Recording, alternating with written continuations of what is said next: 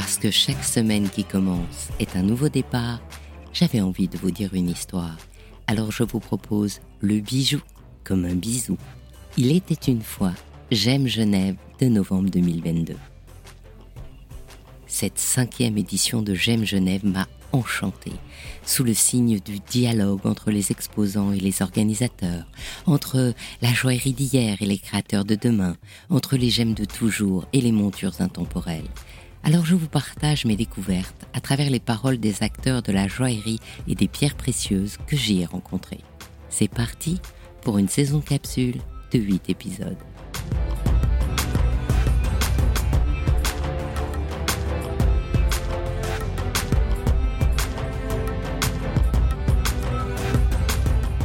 Je suis avec Bernard Ivaldi, le président de la fondation Igor Karl Fabergé.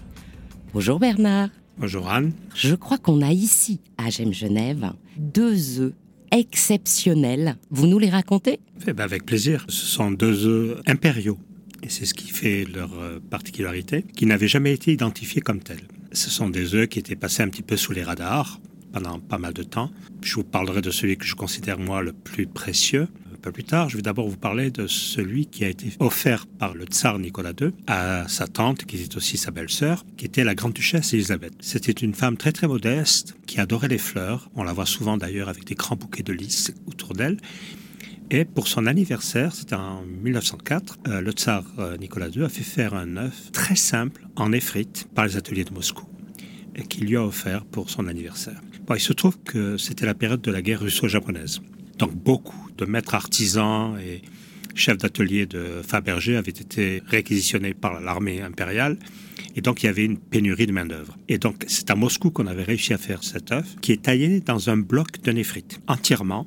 Ce qui était formidable, c'est qu'ils ont réussi à faire un œuf d'à peu près un millimètre d'épaisseur dans un bloc de néphrite.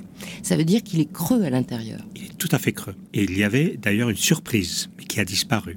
Et d'après la forme de l'intérieur de son berceau, si je peux dire, on sait que c'était un bouquet de fleurs. Comme elle adorait les fleurs, c'est tout à fait logique qu'on ait conçu pour elle un bouquet de fleurs comme on savait les faire à cette époque-là, c'est-à-dire euh, de l'or, du platine, euh, des pierres précieuses, des pierres de couleur, des diamants, etc.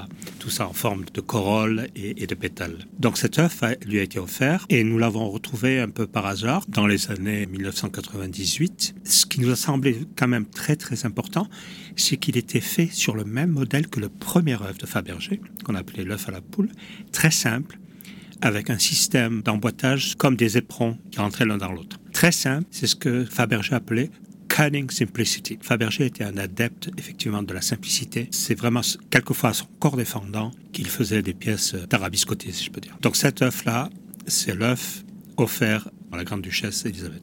Si je me souviens bien de l'œuf que tout le monde connaît, qui est l'œuf à la poule, c'est un œuf qui a l'air tout blanc comme un œuf qui vient d'être pondu, dans lequel il y a une poule, dans lequel il y a le jaune de l'œuf, dans lequel il y a une bague. Tout à fait. Mais si vous voulez, la simplicité de l'œuf néphrite réside dans la structure, qui est pratiquement identique. C'était le ratio, le nombre d'or. Et il y avait effectivement cette surprise à l'intérieur, mais qui malheureusement a disparu. Mais étant donné que c'était la guerre, qu'il y avait quand même cette tradition des cadeaux impériaux, le tsar avait voulu que ça soit quelque chose de simple. Il voulait pas que ça soit trop ostentatoire. Et d'autre part, sa belle-sœur et tante n'auraient jamais accepté quelque chose de trop prestigieux. Donc c'était simple.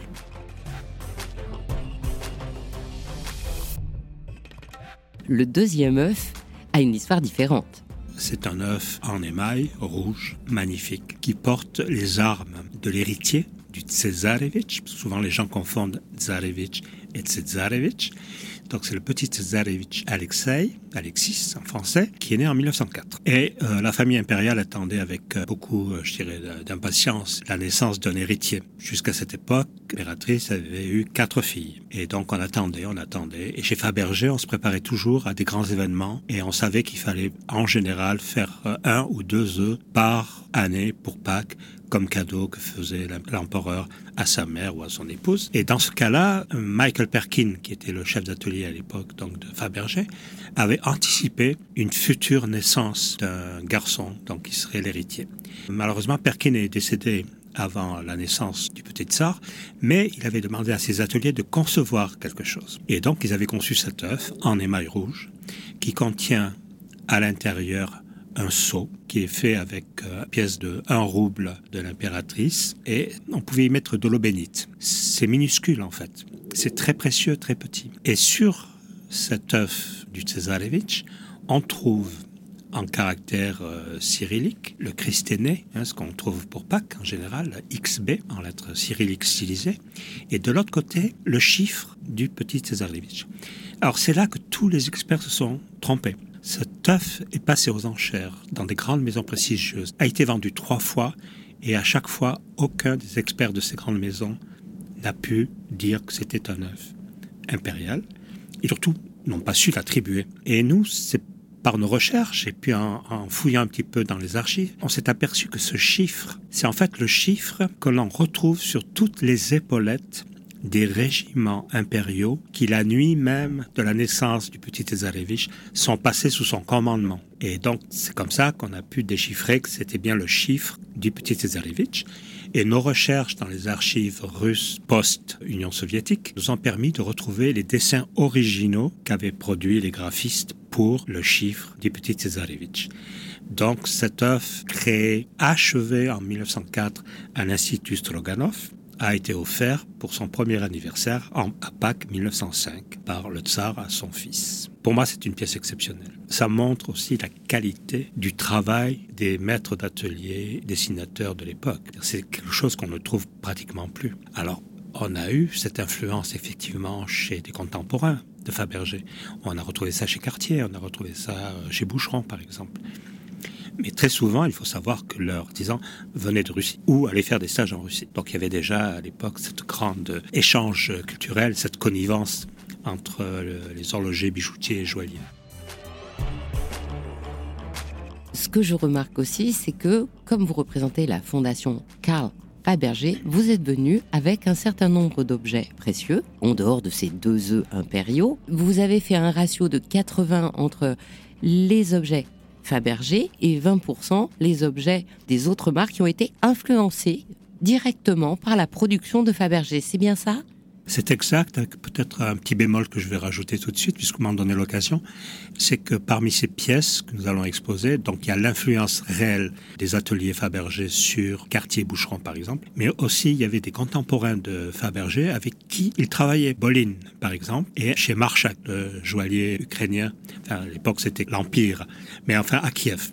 Et donc on a voulu mettre aussi quelques-unes de ces pièces pour montrer un petit peu, si vous voulez, la similitude dans le design. Alors, au niveau des petites anecdotes que je pourrais vous donner, c'est que Cartier avait des, entre guillemets, des espions et il leur demandait d'aller voir ce que Fabergé allait sortir. Il y en avait un en particulier à Moscou qui s'appelait Yar. Peu de gens connaissent Yar, on trouve même quelquefois pas dans Wikipédia, mais Yar était un grand dessinateur et faisait des bijoux pour euh, Fabergé, mais il a aussi créé des pièces pour Cartier. Et ce que Cartier ne savait pas, c'est que lorsqu'il commandait du Yard, en fait, il commandait du Fabergé. Voilà. C'est vrai que cette époque-là, je veux dire, surtout à partir de l'exposition universelle de 1900 à Paris, les liens se sont quand même créés entre tous, quoi. Bon, il y a eu malheureusement la révolution bolchevique qui a mis un terme à tout ça.